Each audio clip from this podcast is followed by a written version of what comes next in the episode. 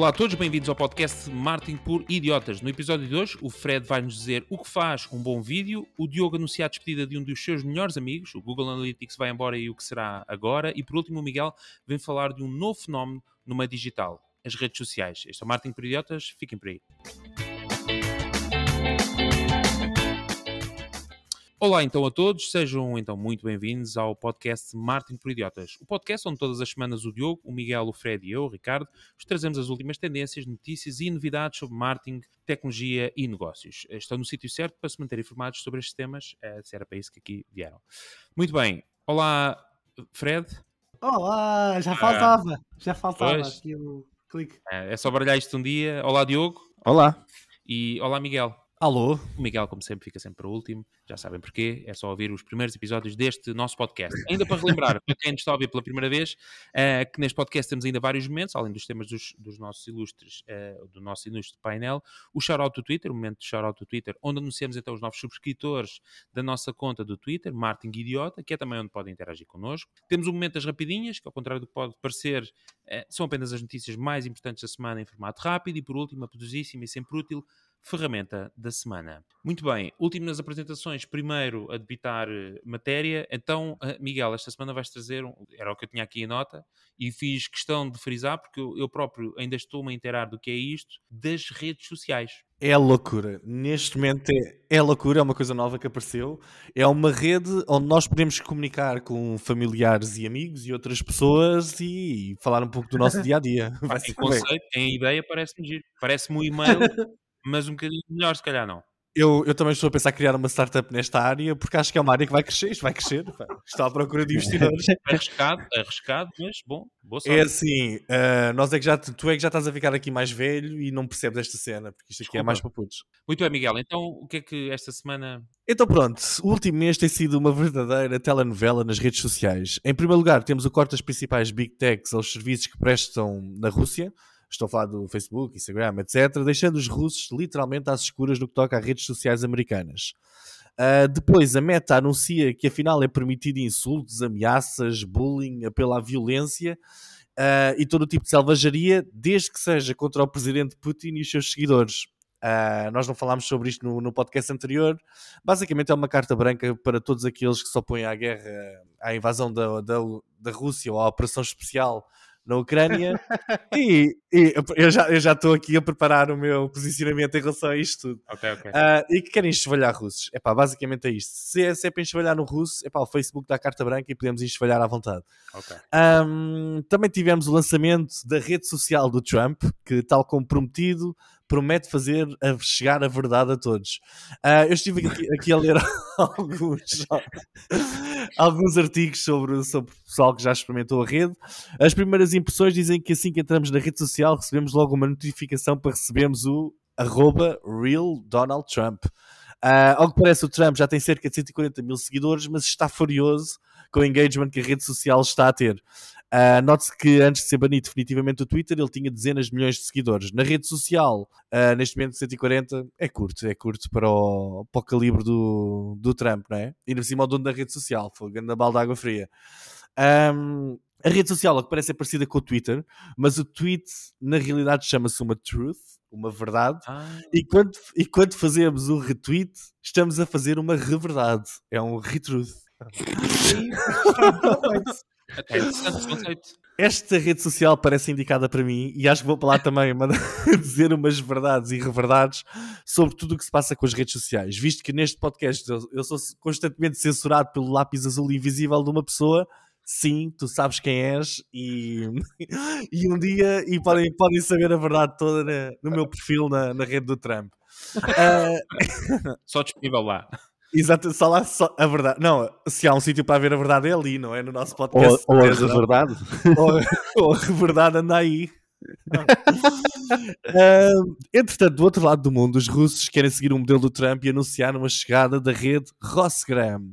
É uma autêntica chapada a Will Smith, a Mark Zuckerberg, ao Google e a todos aqueles que acham que a Rússia precisa de redes sociais capitalistas, vá, ou ocidentais. Uh, a rede social vai ter as principais funções do Instagram, mas vão acrescentar algumas features como monetização, uh, acesso pago à informação, crowdfunding e outras coisas. Ao que parece, o leak que houve à estratégia social de, de social media do Putin estava errada. Uh, vocês lembram-se daquela imagem que andou a circular nas redes sociais? Peraí, tu disseste o, o Putin, foi isso? Putin. Continua, desculpa. Sim, epá, um gajo que...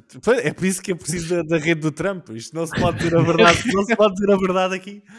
Um, uh, sim, eu estou, eu estou, a falar daquela imagem que andou a circular nas redes sociais e que dizia o nome de, das redes sociais, das novas redes sociais russas. Diziam que este novo Instagram se ia chamar Instalin, afinal estava errado e é o Rosgram. Ok? Instalin. Instalin, sim. Instalin, é isso.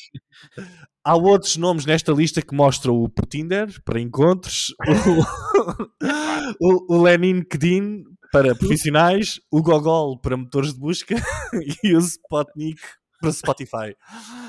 Um, pronto, para, para terminar, a rede social é lançada em primeiro lugar para bloggers que digam a verdade e parceiros, parceiros patrocinadores e investidores na rede social. Uh, os utilizadores comuns só terão acesso a partir de abril de 2022 e nós, como sempre, vamos lá estar. Estás a falar, uh, desculpa, só para, estás a falar da rede social de, do Trump, certo? Da... Não, agora já, agora já estou a ah, falar da Rossgram. Ah, desculpa, pronto, ok. Era isso. russos. É assim, eles tentaram. Isto foi uma verdadeira corrida entre americanos e russos para lançar uma rede social que diga a verdade. É tipo corrida é. ao espaço, corrida, corrida aqui às redes sociais. É reverdade, a reverdade. A reverdade. A reverdade. Não, na Rússia vai se chamar Ruverdade. é, é a Ru Truth. ok. Ok, pergunta para o painel. Uh, esta é uma nova tendência para os governos em 2022. Vamos ver outros países a lançarem as suas redes sociais que digam a verdade. Um, e basicamente, epá, o que é que acham disto? É possível criar uma rede, uma rede social assim? Devemos começar já a pensar em sermos nós a lançar a portuguesa? Ok. Muito bem. Diogo. Boa, eu acho que, uh, uh, e é engraçado que o Miguel tenha trazido isto, porque eu acho realmente que parece haver aqui uma nova, um, um voltar a esta tendência das redes sociais, porque se não, se não estou em erro, foi esta semana ou na semana passada. Está, está tudo maluco com os regulamentos que vêm aí. Será isso? É que foi, foi esta semana ou na semana passada que o Elon Musk também veio dizer que quer lançar a própria rede social, não é? Uh, uh, ou seja, a verdade sobre a Tesla. não sei o que, é que, o que é que está a acontecer, não sei se será pelos regulamentos, não sei se é pelo Privacy Shield 2.0 que, está, que vem aí e que, e que vai aqui. Não, na verdade, supostamente vai integrar, e já vamos falar um pouco mais sobre isso à, à frente, mas uh, uh, realmente poderá haver aqui um, uma separação uh, de, de, países ou de culturas pelo tipo de, de, redes sociais, não é? Não sei se não estamos a observar, se calhar, aqui um, uma espécie de um. Aliás, e já, e já havia, agora não me recordo o nome, mas havia uma, uma rede social que era só para white supremacists, que era que tinha um nome, pá. Está, já... não digas. Sim. Existia e tinha um nome. Sim, e nem sequer depois aparecia no Google, era uma espécie de Reddit, uh, de fórum, mas, mas depois uh, o Google até chegou a banir mesmo do, do motor de pesquisa uh, e, e, foi assim uma coisa muito. Mas olha, oh, desculpa interromper, mas olha que eu gosto dessa ideia, de haver, eu gosto da ideia de haver redes sociais para temas. Obviamente não é para temas de racismo. Sempre houve, chama-se redes sociais verticais horizontais, é o nome técnico. Sim, mas agora com estes, grande, com estes grandes investimentos, não é? Assim em grande, acho porreiro até. Tipo, Sim, mas, não, não sei se não sei se não será baseado, ou seja, não, não, não se vai continuar, ou, como o Fred estava aqui a dizer, uh, sempre existiu e, e, e, e, se calhar está, está só a existir mais, mas nesta ideia de uh, uh, realmente as culturas, cada vez o tipo de cultura a que tu pertences ou te queres pertencer, acabas por ter uma espécie de um, um, um blog próprio ou um, um, sítio próprio, aliás, onde, onde te vais encontrar. E isto, isto não é mais este, estas novas redes sociais, seja do Trump, seja do, do, do Russogram, não, não, não me recordo qual era o nome, mas parece, parece muito ir nesse sentido, não é? Muito nesse sentido de quem, quem quer estar neste tipo de cultura, neste tipo de sociedade, junta-se aqui. Um, não sei se tanto o, o Russogram, porque são o, o, o, Instagram, na verdade, quando deixou de funcionar no, no dia 13 de março em, uh, na Rússia, deixou 60 milhões de utilizadores para trás. Pendurados, exatamente. 60 milhões de um dia para o outro, ok? é muita, muita gente, não é? E muitos anúncios, é muito revenue ali, ali investido. E na verdade, este, este, esta aplicação vem só preencher esse gap que de repente ficou aberto. Uh, espero que continue aberto e que não, e que não, não seja assim um grande sucesso. Um, Pois, olha, antes de eu passar para o Fred, só para dizer, eh, só para já agora para complementar aquilo que tu falaste sobre o Elon Musk, o que ele publicou foi no Twitter, uh, publicou só um tweet a dizer que, dado que o Twitter serve de uma praça pública, falhar em aderir aos princípios de liberdade de expressão prejudica fundamentalmente a democracia. É necessário uma nova plataforma? Foi a pergunta que ele pôs e pôs um questionário e 70% das pessoas disseram que sim, porque de facto sai esse sentimento de que redes como o Facebook e o Twitter, e o Twitter, especialmente nos Estados Unidos, porque tem muita importância, eh, uhum. uh, de facto tem ali, um, não é um lápis azul, mas que há ali tendencialmente a exclusão de conteúdos que vão fora daquele espectro que, que às vezes pode não estar tão enquadrado. Não estou a falar da Truth Network do Trump, mas às vezes há coisas que basta fugir um bocadinho daquilo que é o, que é o que é o mainstream. É o mainstream. É um bom ponto. Automaticamente. Portanto, ah, sente-se que pode haver falta de liberdade de expressão. Fred, Desculpa, não te quero tirar. Então, em termos técnicos, só para complementar aqui a informação para quem não conhece também, mas realmente existe uma designação chamada redes sociais horizontais e redes sociais verticais. As redes sociais horizontais são as redes sociais que falam tudo e mais alguma coisa, que é o, o Facebook, que, por exemplo, tem grupos de tudo e mais alguma coisa. Uma rede social horizontal, que existem várias, por exemplo, são redes sociais só de médicos, só de professores, que existem várias. Uh, e as redes sociais, por exemplo, houve uma empresa portuguesa que era profissional a criar redes sociais, até que chegou a participar no Click Summit. Mas isto para dizer que o desafio é sempre as horizontais. Há um livro que eu uh, tenho a sensação que foi o, o, episódio 50, não tenho a certeza, mas uh, foi por aí. Uh, mas não interessa, vou reforçar, que é o, o, do Brad Smith, que é o presidente da Microsoft. O livro chama-se Tools and Weapons, é um livro que vale muito a pena ler, só para explicar que hoje em dia não se pense que escalar uma empresa ficou mais fácil, pelo contrário. O que ele explica no livro é que hoje, para escalar uma empresa tecnológica, entenda-se, é muito difícil. E ele dá o exemplo da Microsoft. E complementando o que o Diogo estava a dizer, basta pensar que em cada país existem regulamentos próprios para cumprir com a legislação a nível de tecnologia, impostos próprios, e isto não está com tendência para diminuir, está com tendência para aumentar. Cada vez que há uma legislação nova é preciso apoio jurídico só para aquele departamento. Cada vez que há eh, regimes fiscais diferentes em países, já precisa um departamento financeiro só para aquele departamento. Mas havia aqui, há aqui a questão pertinente, que é, será que elas estão a crescer? Porquê é que há tanta gente a mandar postadas, uh, postas de pescada a dizer que vai criar uma rede social. Bom, aí está a dúvida realmente, se é uma rede social horizontal ou é uma rede social vertical. Eu vou, não quero exagerar aqui no contexto, mas só para dar aqui uma, uma nota que é o seguinte. Uh, em, em 1990, já lá vai o tempo, um antropólogo britânico chamado Robin Dunbar popularizou uma teoria que se chama o número de Dunbar.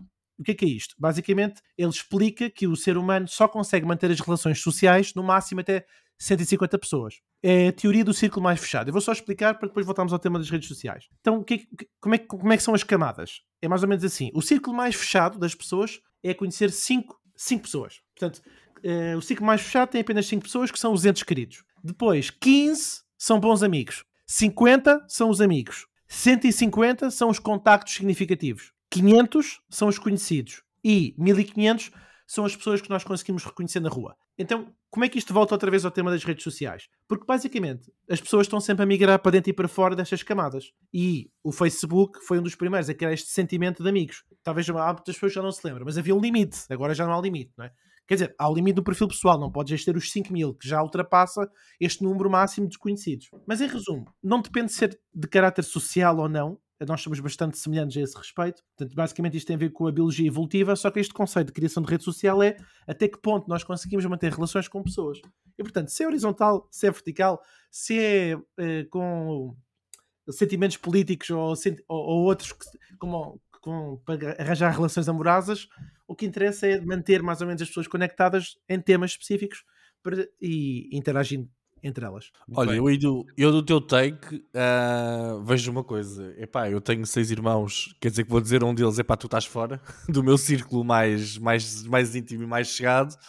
Um, e eu uh, gostei daquilo que tu disseste, epá, as redes horizontais falam tudo e mais alguma coisa.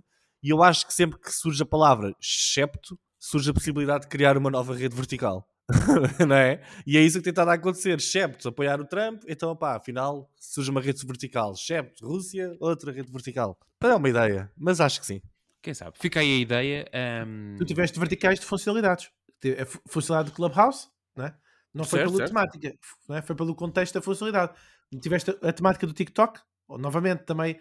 Não, não, quer dizer, aí depois foi uma mistura dos dois, não é? Porque foi vídeo e depois aquilo agregou o pessoal mais jovem. Desculpa, Ricardo. Ih, caraças. Não, agora meteste aí muita coisa na máquina de lavar. Agora veio o Diogo, tira das, estatísticas, tira das estatísticas, mas atenção que o Instagram, que o TikTok não é só music. Começamos aqui uma discussão outra Não, mas é uma, vez. tendência, é uma tendência a seguir aqui no podcast Marketing por Idiotas, porque de facto é interessante vermos no, no momento em que nós entendíamos, ou parecia que já estava a perder momentum eh, e que as coisas já estavam perfeitamente organizadas em termos de redes sociais, virem, virem personalidades importantes eh, falar sobre a criação de novas redes sociais. Como é o caso do Diogo, que vai agora falar de uma nova rede social que ele agora se lembrou e que vai criar. Mas é, é uma questão muito rápida. Vocês acham que vai haver uma rede social, ah, uma nova rede social que chegará a ultrapassar, ultrapassará algo como o TikTok? Como tal como aconteceu o TikTok, ninguém estava à espera do TikTok, não é? E de repente temos uma rede social assim gigante. Acham que ah, vai haver uma nova? Eu não acho, tenho a certeza. E digo porquê? E digo porquê? Porque a mesma pergunta já foi feita Abre sobre o Instagram, sobre o Facebook. Não, é porque a mesma pergunta já foi feita sobre o Instagram, sobre o Facebook e aparece sempre alguma coisa. Ou seja, nós não nos podemos esquecer que os miúdos que agora têm 3 e 4 ou 5 anos, daqui a 10 anos, o que nós Tem usamos atualmente já não tem interesse nenhum. Epá, querem outra coisa qualquer. Não é? Mas o, o Clubhouse não conseguiu, não é? Toda a gente de repente começou a ter a, a mesma funcionalidade do Clubhouse e Olha, o Clubhouse não conseguiu, a meu ver, porque começaram só com o iOS, com grupos restritos e, pá, não sei. Acho que perderam o momentum que é Ah, por ti são- sim, não é? Por ti sim, Ricardo, não? Ahm, não, acho que sim, estou com, estou com o Miguel. Acho que Fred? Ah, sim, é certamente. O, o lápis Ah, azul. é a rede social do metaverso. tu e tu, Diogo, Ah, eu não sei, não sei, acho difícil. Não pode dizer que não, pá. Não, como é que Diogo e tu, Pô, Tiveste o Clubhouse, tiveste o TikTok a aparecer em menos de dois anos? Como é que. Epá, mas acho difícil. Eu acho que o exemplo do, do Clubhouse é, é algo que ficou um pouco marcado para mim, para a história, em que de repente toda a gente. Eu acho que o Instagram, por exemplo, já não ia deixar, se fosse há um ano atrás, ah, já não ia deixar ah, o, o TikTok chegar tão, tão ah, ah, crescer tanto antes Ah, de não copiar todas as funcionalidades Não, não, do não. TikTok e meter no, no Instagram. Não ia Mas, o- arriscar. mas, ó, Diogo, o, Tens um desculpa, detalhe Fred. desta vez, até que é legislação. Então tu tens aqui no Reino Unido, aqui ao lado, a dizer que o, o Facebook tem que vender o Instagram e isso está ali em processo de lei. Eles agora parou, já não vão comprar mais nada. Portanto, agora Tá bem, isto mas, um mas- mas isso, isso não quer, isso não quer dizer que de repente a plataforma de Instagram não se transforme num TikTok como se está a transformar, não é? desculpa, eu já sabia que a pergunta não era.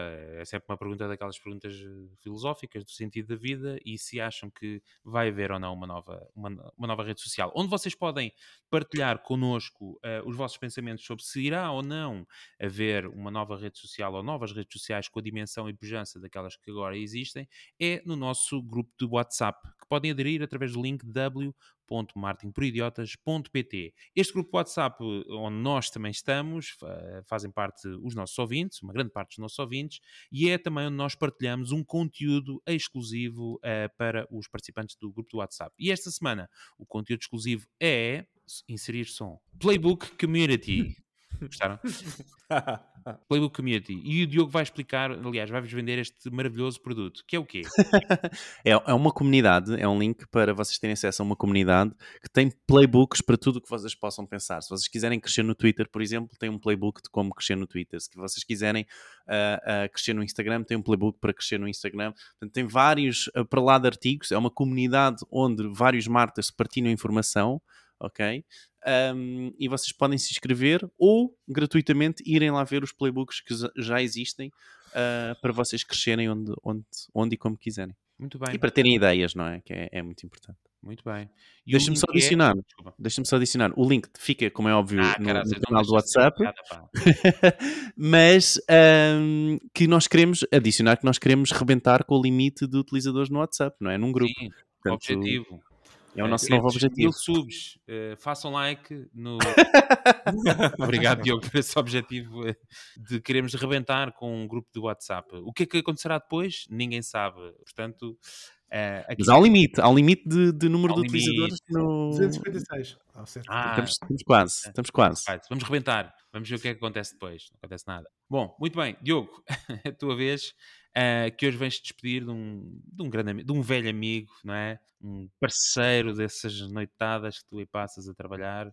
Tu por acaso trabalhar muito à noite, vais mais trabalhar de manhã, mas eh, vamos então despedir esse teu grande amigo, na verdade.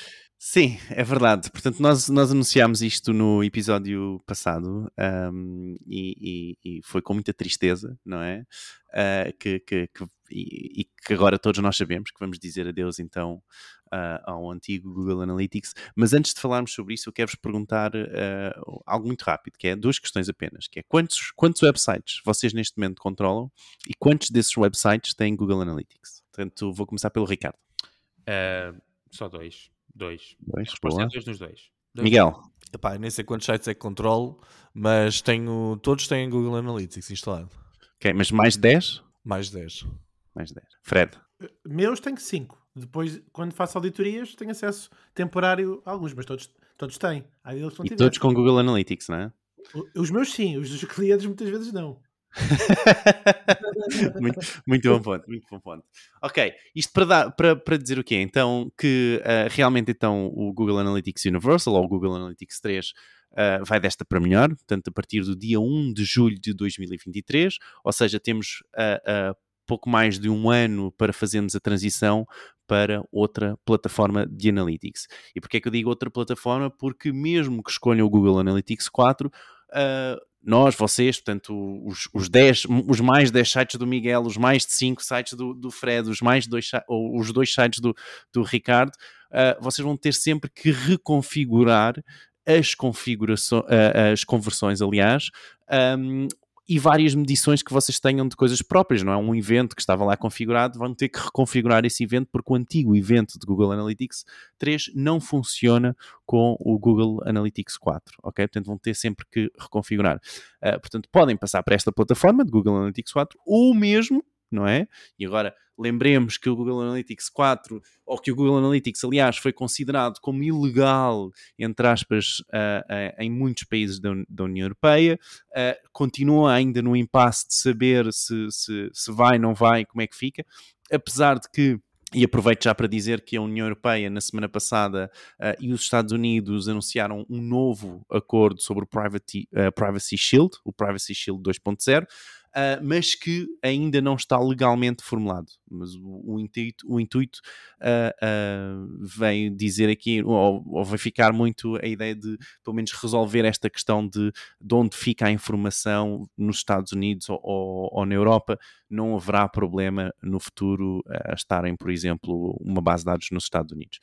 E então, acho que poderá valer a pena, não é? Se mesmo se vocês quiserem, então, uh, configurarem ou pensarem numa nova plataforma de analytics, uh, mesmo que esta questão não esteja resolvida, do RGPD, uh, ou não, ou que pensem então no Google Analytics 4, mas essa reconfiguração vai ter que acontecer. Um, e é isso. E a minha questão para vocês é o que é que vocês vão fazer agora? Não é? Uh, vão considerar outra plataforma de Analytics ou vão continuar com o Google Analytics 4? Um, ou com o Google Analytics, aliás.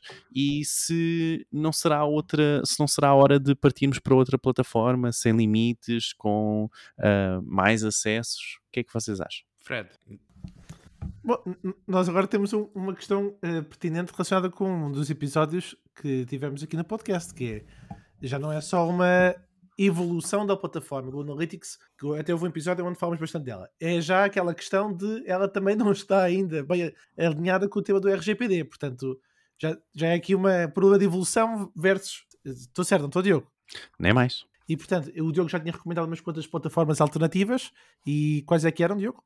Uh, o, sobretudo o Matomo. O Matomo. O Adobe Analytics, mas isso é, é para outros bolsos. Também o Matomo Analytics é, uh, o é, é gratuito, não é? E a Adobe, a Adobe Analytics.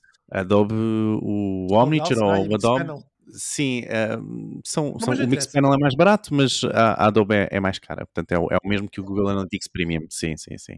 Mas pronto, mas em resumo, eh, eu, eu, é assim, eh, eu honestamente não vou mudar não vou mudar para outra plataforma já estou habituado ao visual, à configuração eles vão sempre evoluir, embora tenha sido assim uma transferência não muito cordial que eu vi no Twitter muitas pessoas a criticar o, o G4 mas principalmente pela questão das funcionalidades, mas evolução é isso mesmo, evolução gráfica e usabilidade é mesmo isso as pessoas adaptam-se, quem quiser, continua. Eles dominam o mercado, 94% do tráfego é da Google, portanto acho que só há vantagens a manter. Ainda por cima desta vez, isso eu vou defender. Vocês não estão a ver, mas o, o Diogo está a fazer olhinhos.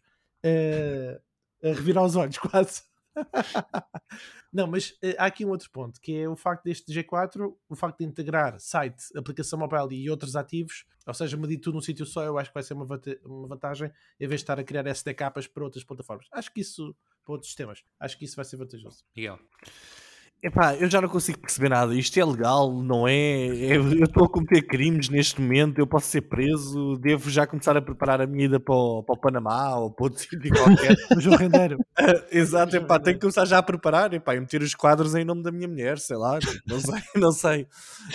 Um, eu acho que o Google Analytics e esta história toda passou a ser como uma banda de punk rock ou hard rock dos anos 90. Estão sempre a anunciar o final da banda com a última tour, não é? Estão sempre a dizer, epá, isto é a última tour do Google Analytics 3, epá, isto vai ser a melhor de sempre e tal, depois veio o 4 e nunca mais vão pedir este. Isto é sério, ó Diogo? Isto vai acontecer ou não? Isto vai acontecer. Ou é tipo, é tipo como o Cookieless e o Flock uh, e essas uh, coisas. Deixa-me só adicionar que os utilizadores de Google Analytics 360 têm mais seis meses para fazer a transição, mas a partir de, da data de dia 1 de julho de 2023, o vosso Google Analytics Universal, ok, entenda-se, o Google Analytics 3, entre aspas, deixa de receber qualquer informação do site. Okay? Então quer dizer que nesse dia a milhões de sites no mundo inteiro que, epá, que simplesmente não estão-se a marimbar, por não usar outra palavra, uh, para, estas, sabem, é? para estas não, notícias não da Google e tal, não sabem, não viram, não ouviram, epá, ouvem falar do Google Analytics 4 e dizem, pá, já, está bem, ok, tipo, então quando tiver vai ser porreiro. Não, o Google Analytics 4 foi lançado há 3 anos, calma, já, já, ele está lá não, como opção, se tu quiseres. Sim, mas, mas relembro que, que, que o Google Analytics 4 ainda nem sequer tem a taxa de conversão ok? Portanto, okay. nem, nem esse parâmetro tem. Nem, é nem, nem, nem, parâmetros de produtos ainda uh, é, um, é, um, é uma possibilidade. Ou seja, eu, não, eu não vejo isto que seja muito diferente do RGPD. O RGPD foi anunciado que vinha aí, tiveste uma fase de período de transição e depois, quando ele acabou, aliás, quando, foi, quando entrou oficialmente em vigor, o pessoal, ai, ai, ai, ai, Aqui houve um e aviso, né? o pessoal deixa tudo foi, para a última. Foi ai, ai, ai, ai, ai, e depois passaram a meter aquela check nos formulários. Pronto. Mas está é. resolvido.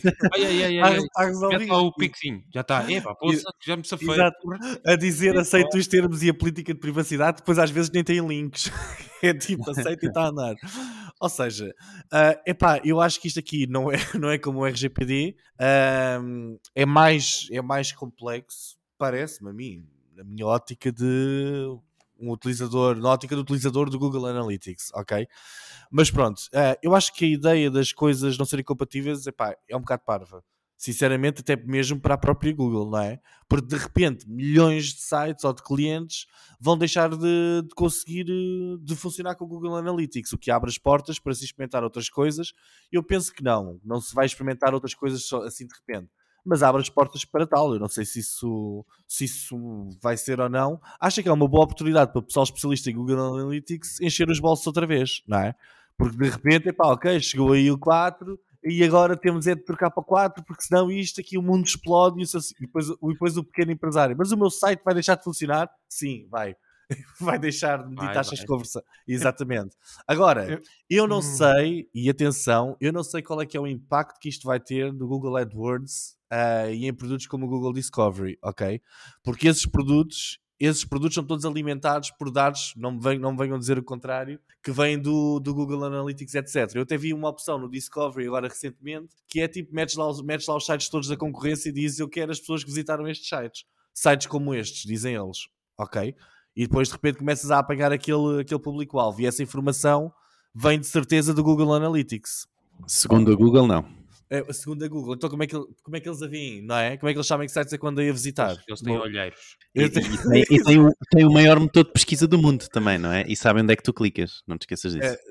É, sim, ok, pronto, está bem. É pá, não venham... Sim, sim, Fred. Uma sugestão de estratégia que não sei se vai ficar muito com o Diogo ou não, mas eu, eu acho que uh, toda a gente quer perceber onde é que vai, como é que vai avaliar o tempo e o esforço porque vai ter que fazer análises, não é? Eu acho que há aqui duas estratégias possíveis. Uma é replicar, a segunda é evoluir. Se for para replicar, no fundo seria implantar o Google Analytics 4, por acaso foi o que eu fiz, que é duplicar a configuração do Universal existente, portanto, do Universal Analytics existente, porque isto vai economizar tempo e esforço. Uh, mas isto vai obrigar a rever tudo, a adaptar a implementação, portanto vai significar um bocadinho mais de tempo para transferir algumas tags, alguns dados, e alguns deles que podem não ser relevantes. Depois tem o outro, a, a outra opção, que seria evoluir. Neste caso seria avaliar antecipadamente portanto, e, e o pessoal está com tempo, sabendo que eu fiz isso por experiência, é? mas agora havendo com tempo alguns sites, se calhar avaliar quais são as partes que eventualmente do Universal não, são aquelas que não são relevantes, portanto encostam já a box. Em vez de duplicar, já, já não se vai replicar. Depois, com o tempo necessário, definir alguns novos pontos de dados, quais, quais são aqueles que seriam necessários. E em vez de replicar, o resultado final da implementação vai ser mais simples. É uma sugestão. Sim, mas olha, uh, acabando aqui o meu comentário, eu acho que o Google Analytics é uma grande tanga. Uh, e eu faço aqui, eu faço aqui uma previsão. Uh, eu acho que isto é uma oportunidade para aparecer uma versão mais simples e mais massificada. Okay? O Google Analytics não é para toda a gente. o user interface é confusa. Quem, quem vê aquilo pela primeira vez fica tipo, ok, epá, eu consigo sacar aqui os dados em tempo real e tal, mas ir aprofundadamente ver o que se está a passar no meu site, é preciso um especialista. Concorda com isto? Um gajo na ótica do utilizador, uma pessoa normal, epá, não consegue sacar informação relevante sobre o seu site e como é que aquilo está a correr ou não, tipo, nos, pontos, nos diferentes pontos. É, é a, barreira de, a barreira de entrada técnica é média alta. Diminuiu-se com este Analytics. Com o 4? Assim que tu entras, tens logo insights do lado direito, oh Miguel.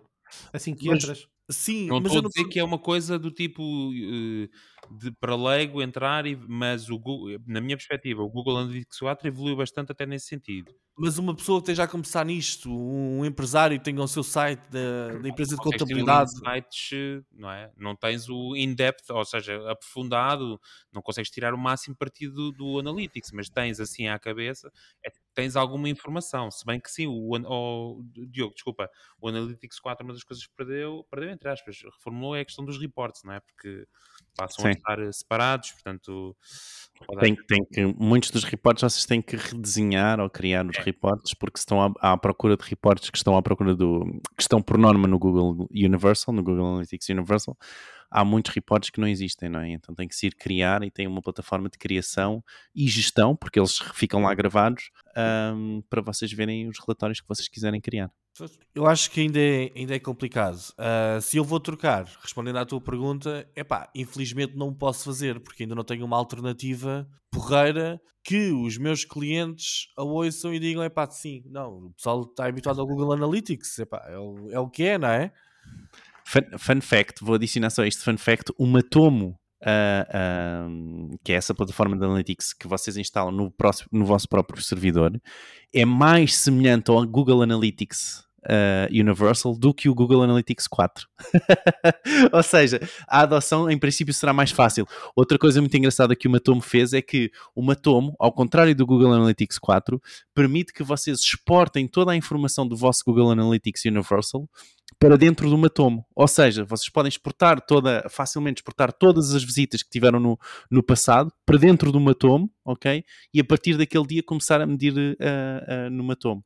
Então não perdem a informação que já, que já, já recolheram. Portanto, isso é, é sem dúvida algo muito bom. Uh, e deixem-me só adicionar já agora, por último, que é para fechar, um, que é realmente esta é a altura para vocês implementarem o Google Analytics 4. É hoje, ok?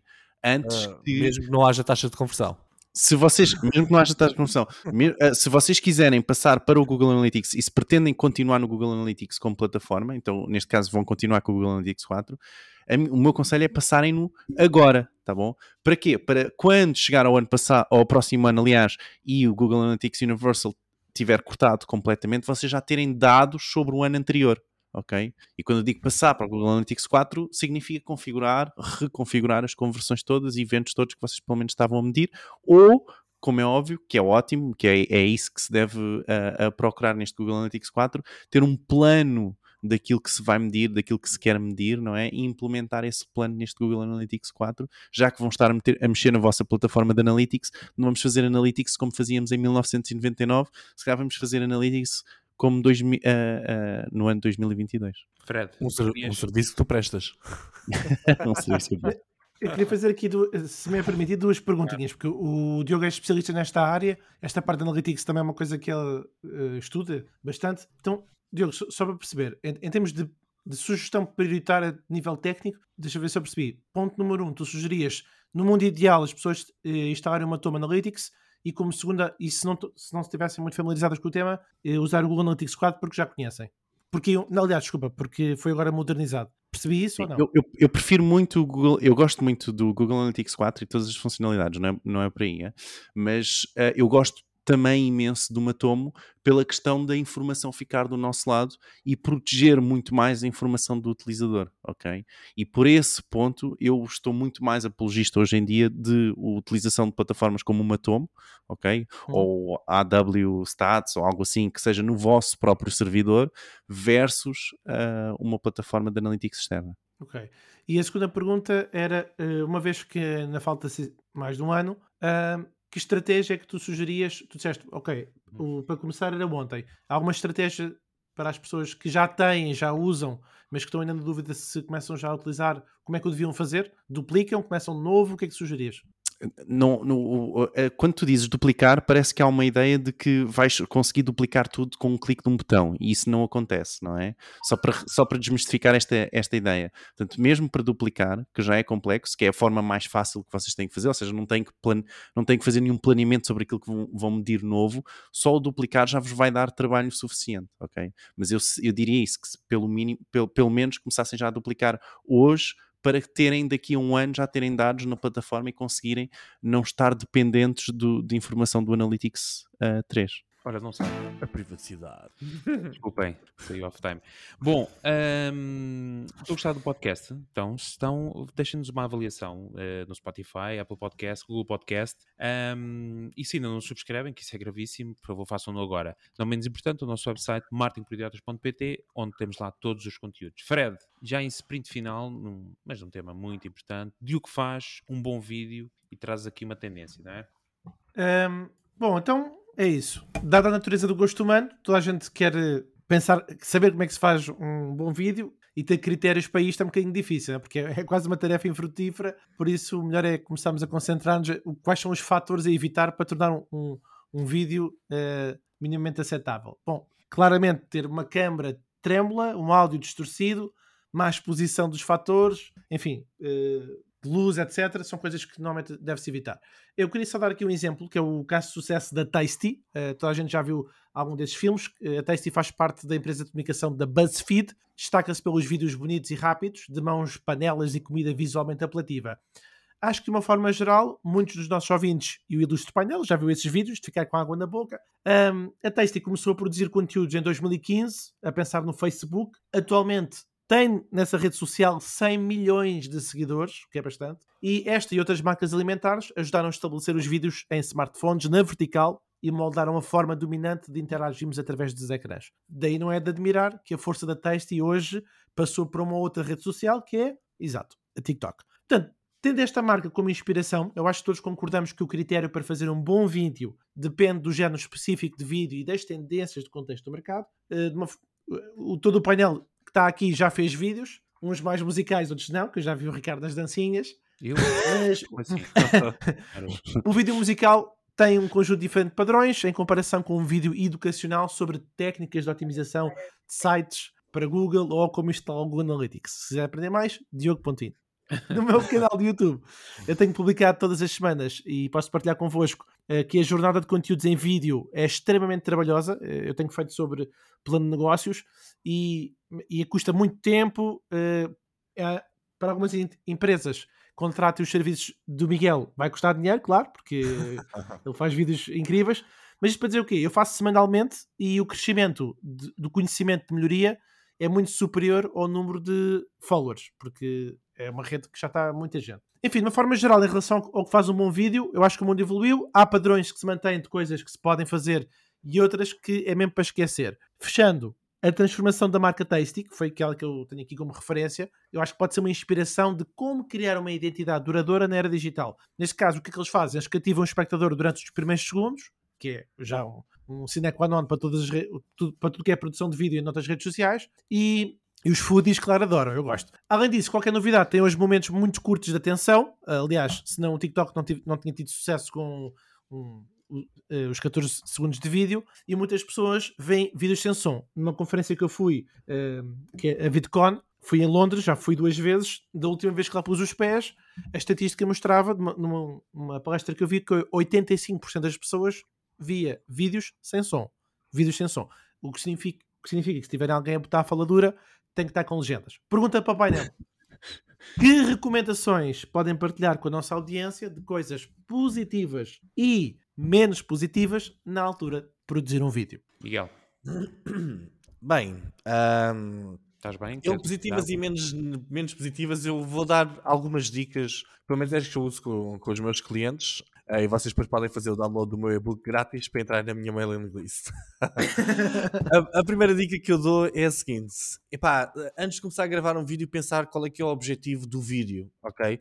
É entreter o pessoal, é inspirar, é educar, etc. É angariar novos seguidores. Nós, por exemplo, isto não é um conceito muito utilizado, mas nós podemos ter vídeos em que apostamos imenso na produção e esse vídeo está simplesmente a servir para trazer pessoas para a nossa rede para a nossa audiência, ok? Criamos vídeos muito bons que até possam ser utilizados em qualquer altura ou estejam mesmo sempre a correr patrocinados para pessoas que não estão na nossa, na nossa rede ahm, para angariarmos seguidores. Ah, temos outros objetivos, como é, é para converter os seguidores agora em compradores, é para levantar objeções, é para, é para deixarmos a nossa comunidade mais, mais fiel, etc. Pensar bem no objetivo. Muitas vezes nós temos a tendência de pá, pegamos, num, pegamos na câmera e bora lá começar a gravar vídeos e nem sabemos bem o que é que estamos a fazer. Estamos a, a entregar conteúdo. Depende agora um bocadinho é do tipo de, pá, do tipo de presença que nós temos, não é? Se somos uma empresa, temos de pensar mesmo muito a sério sobre o objetivo que estamos a fazer, mas nós também vemos muitos epá, influencers e pessoal que faz vídeos tipo mesmo de entretenimento, eles próprios também seguem estas metodologias, ok? Têm vídeos mais fortes, outros mais fracos, pegam-nos mais fortes para, para atrair pessoal.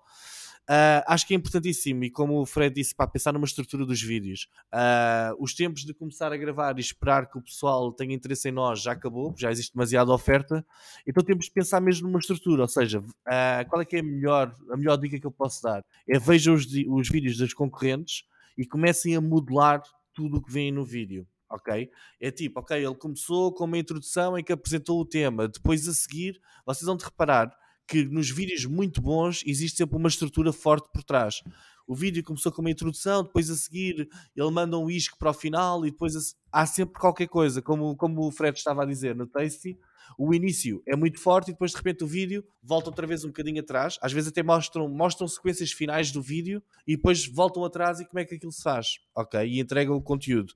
Um, um modelo porreiro que eu vi no outro dia é começar com uma, com uma promessa do vídeo e a seguir responder imediatamente à pergunta porque é que eu devo ver mais alguns segundos. Ok? O que é que eu tenho a ganhar com isto? Isto é essencial. Se uma pessoa não percebe nos primeiros 2 ou 3 segundos o que é que tem a ganhar com aquele conteúdo, seja ele qual for e de qual tipo for, a pessoa desiste. É tipo, epá, não tenho paciência para ti. Ok, eu vou para outra. Depois entrega o conteúdo e acabar com os, com os call to actions, mas, epá, produzir de uma forma sempre a andar, porque hoje em dia também, epá, podemos ter um vídeo de 10 minutos no YouTube, ok, e isso faz sentido, pensar muito bem na rede social em que nós estamos, não é? Se estamos no Instagram e temos um vídeo de 10 minutos, epá, não é? Não, se, se calhar não faz ali muito sentido, pensar muito bem nisso, não é? Vender o vídeo é essencial nos primeiros 3 segundos.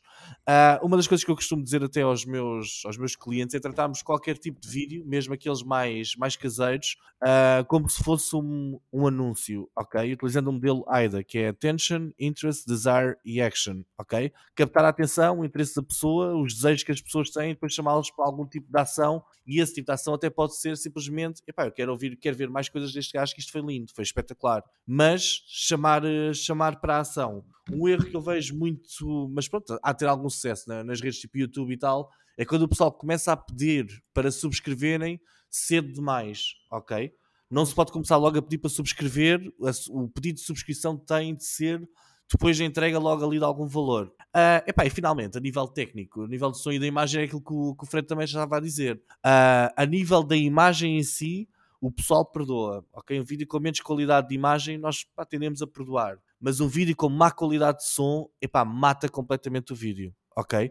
Se, se um vídeo epá, tem um som mau, a- acaba com aquilo. Agora, o Fred também disse que há muita gente que nem sequer ouve o som, meter legendas, etc. Mas se estamos no mercado corporativo e temos um vídeo que tem um objetivo de venda, pá, temos de partir do princípio que se uma pessoa ligar o som, não vai ouvir aqueles ecos lá do fundo e não vai ouvir aquilo tudo muito a mal, eh, pá, com má qualidade como este podcast, não é? Tem de ser uma coisa mais a sério. Ah, e o último conselho, epá, não tenham medo. Ah, nós tendemos a pensar que somos gordos, que somos feios, etc. e que não falamos bem.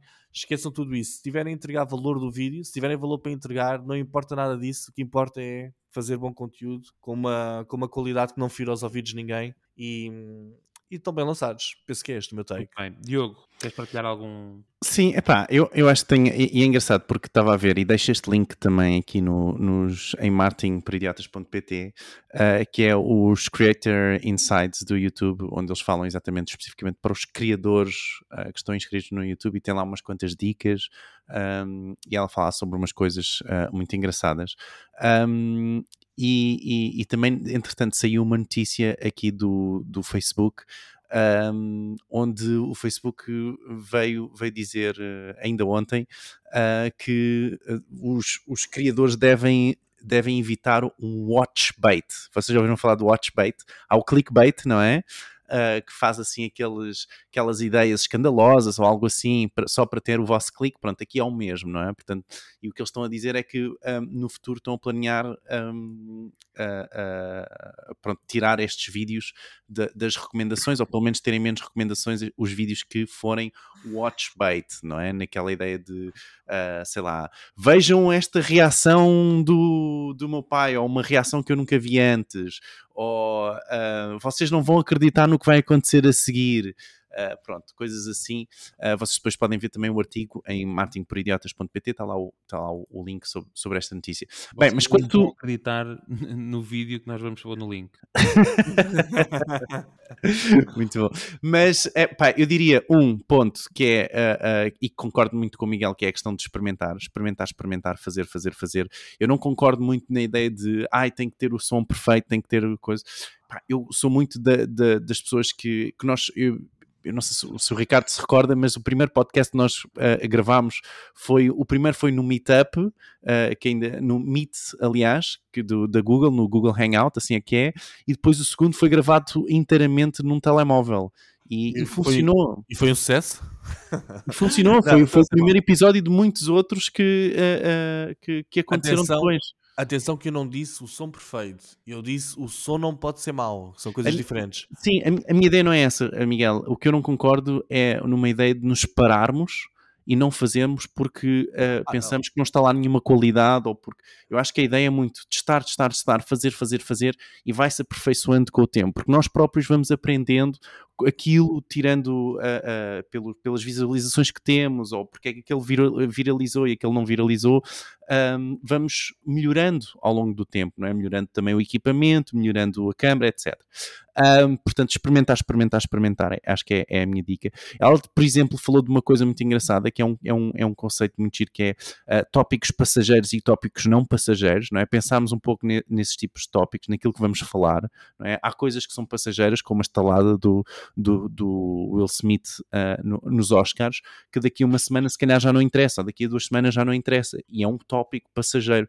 Mas agora, como crescer em termos de SEO na vossa, no, vosso site, se calhar já não é um tópico tão passageiro, é um tópico que tem pesquisas uh, uh, constantes, ok? Portanto, isso é, é, é muito bom. Um, e, e, acho que vale a pena isso. Deixa-me só ver agora. Ah, uh, gosto muito da ideia do, do que aqui o, o, Fred está a falar, de sabermos que muitos dos vídeos são vistos sem som, não é? E, e vocês têm visto muito esta tendência, uh, que é hoje em dia adicionarmos legendas uh, às coisas e, e, ao, e, aos vídeos, não é? Cada vez mais, não só num tipo de legenda, mas mesmo sobrepor o, o, o texto uh, no vídeo. Isso tem um poder incrível porque não só passa uma comunicação para lá como uma legenda, como também, e serve como legenda, como também vocês podem ter um, uma promoção constante, não é? Algo, um, uma mensagem constante que seja clara e esteja ali sempre presente. E acho que isso também é muito poderoso. Muito bem. Yes. Dicas. Uh... E tu, Ricardo, alguma em especial? Não, acho que por acaso vocês uh, tocaram, tanto tu como o Miguel como o Diogo, que agora vai concluir e vai dar mais uma. Sim, desculpa, esqueci-me só desta. Eu é tenho uma. Que vocês não, não vão acreditar. Deus meu. isto é... que o vosso vídeo não está a viralizar. A última vocês não vão acreditar. Isto é um, é um hear bait. A terceira vai surpreendê-lo. uh, que é, eu tenho, eu tenho uma, uma, uma regra que é uh, em vídeos, tento, quando sou a produzir ou quando tenho alguma coisa a ver com a produção, tento sempre uh, que seja que haja um entretenimento, um, um entreter do olho, ok? E que não possa haver a mesma imagem durante mais de 3 segundos sem acontecer alguma coisa, ok? Uma imagem parada de mais de 3 segundos já é um vídeo muito parado, então tem que estar sempre ali a entreter o olho, sempre a entreter o olho, e isso é uma regra que, que acho que ajuda imenso. Ok, 3 segundos e muda a imagem ou 3 tem que entreter o olho? Ou há uma animação, há qualquer coisa a acontecer, exatamente, para entreter o olho. Podia-te provar errado, mas não vou fazê-lo em on. Que há imagens Bora. que podem estar paradas muito mais do que 3 segundos, que mesmo assim retém a atenção. Não, isso, é- isso é uma regra que eu uso. Agora sim. cada um usa Não, o mas que acho que sim, não é? acho que sim, acho que sim. Ahm, não, não tenho nenhuma, portanto, Fred, só para responder à questão, acho que vocês eh, deixaram aqui dicas sobre. Se bem que eu fico triste com isto do Watch Bait, porque eu, eu acho que isto é que é fantástico, não é? Agora, tudo o que é conteúdo de vídeo é com base nisto, não é? Nestas Pronto. 5 dicas que nós dissemos e que o último as pessoas nem sequer suspeitavam do que é que ia ser. Meu. Não, não e, e a sétima está a destruir o seu negócio. E- Exato. Você não vai acreditar. Bom, muito bem. Hum, obrigado, obrigado a todos pelos vossos temas. Já sabem que quem aderir ao nosso grupo do WhatsApp pode comentar lá também sobre os temas que nós falamos aqui todas as semanas, ou então onde? No nosso Twitter, que agora vamos anunciar os novos eh, seguidores e vamos começar já com quem? Então, bora lá. Temos, vejam, vejam lá se conhecem, Sónia Costa, esteve connosco no podcast eh, e agora segue-nos também no Twitter e nós a ela. Temos a afiliada Marketing Digital, temos o Zé Manel, a Tânia Vicente, o Dani Dias e, por último, o Pedro Carvalho. E eles têm o, no- a- o nosso seguimento. Nosso seguimento. Bom, e já mesmo de seguimento são as rapidinhas, as notícias mais relevantes de marketing em Portugal e no mundo. Diogo, força. Deus meu. Então, o Google lançou uma nova atualização ao seu algoritmo, desta vez às reviews de produtos, e tem agora várias recomendações para vocês. Vejam o link e vejam as recomendações que a Google tem. Mais, o TikTok é a última plataforma, espero, a testar os stories e começou agora com os seus testes. Ainda no TikTok, o TikTok está prestes a lançar também um histórico dos vídeos que vocês ah, já visualizaram. Uh, mais, várias fontes reportam que o Spotify deverá lançar o seu serviço tipo Clubhouse na aplicação principal muito em breve. Isto vem de uma, uma, uma empresa que eles compraram e agora querem integrar dentro da, da aplicação principal. Mais, o Instagram lança uma nova funcionalidade de favoritos e retorna então a um feed cronológico, ok? Portanto, mais uma, uma plataforma onde agora vos vão pedir certamente para clicarem no sininho, ou neste caso na estrelinha. Era o que eu estava a pensar. é verdade. Mas uma reportagem do Financial Times revelou que mais de 10 mil aplicações que integram ah, o sistema de analytics da Yandex, não é? Um motor de pesquisa russo, podem estar a expor os dados do IP e localiza- de IP e localizações dos utilizadores ao Kremlin. Portanto, cuidado com as aplicações. Mais, ah, o Walmart, que é ah, considerado o maior retalhista do mundo, deixou de comercializar cigarros. Ah, é, só, é, é algo engraçado, mas ah, o Walmart, para quem não conhece, tem uma loja online incrível. Vão lá. Ah, mais, dados da Unity afirmam que a receita de publicidade dentro dos jogos cresceu 28% comparativamente ao ano anterior. E por último, acabado de sair, ok, o Chrome na sua versão 100 chegou agora ao mercado. Vocês já podem fazer o download. E é isto. Muito bem, foram as notícias da semana. Obrigado, Diogo. Gosto sempre como isto acaba. Muito bem, o próximo segmento, antes da despedida, é o, a ferramenta da semana, que funciona ao contrário deste Windows XP.